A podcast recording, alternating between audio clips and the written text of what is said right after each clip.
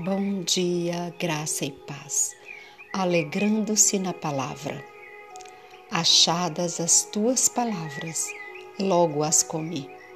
As tuas palavras me foram gozo e alegria para o coração, pois pelo teu nome sou chamado, ó Senhor, Deus dos exércitos. Jeremias 15 e 16.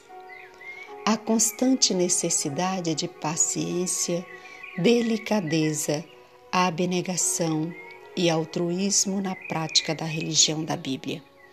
Mas se a palavra de Deus é feita um princípio permanente em nossa vida, tudo que tivermos de fazer, cada palavra, cada ato, mesmo que trivial, revelará que somos sujeitos a Jesus Cristo, que até nossos pensamentos foram levados cativos a Ele. Se a palavra de Deus recebida no coração esvaziará a alma no alto da autossuficiência e presunção. Nossa vida será um poder para o bem, porque o Espírito Santo nos encherá a mente com as coisas de Deus. A religião de Cristo será praticada por nós, pois nossa vontade está em perfeita conformidade com a vontade de Deus. Alguns que professam ter a verdadeira religião, lamentavelmente negligenciam o livro guia, dado por Deus para orientar no caminho do céu.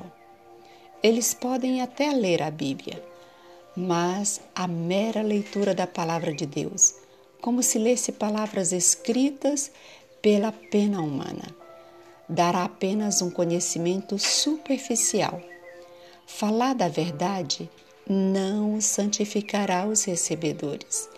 Eles podem pretender estar trabalhando para Deus. Quando estivesse em Cristo entre eles, sua voz seria ouvida, dizendo: Errais não conhecendo as Escrituras nem o poder de Deus. Mateus 22, verso 29. Tais pessoas não podem conhecer o que significa religião verdadeira. As palavras que eu vos tenho dito são espírito e são vida, disse Cristo. São João 6, verso 63.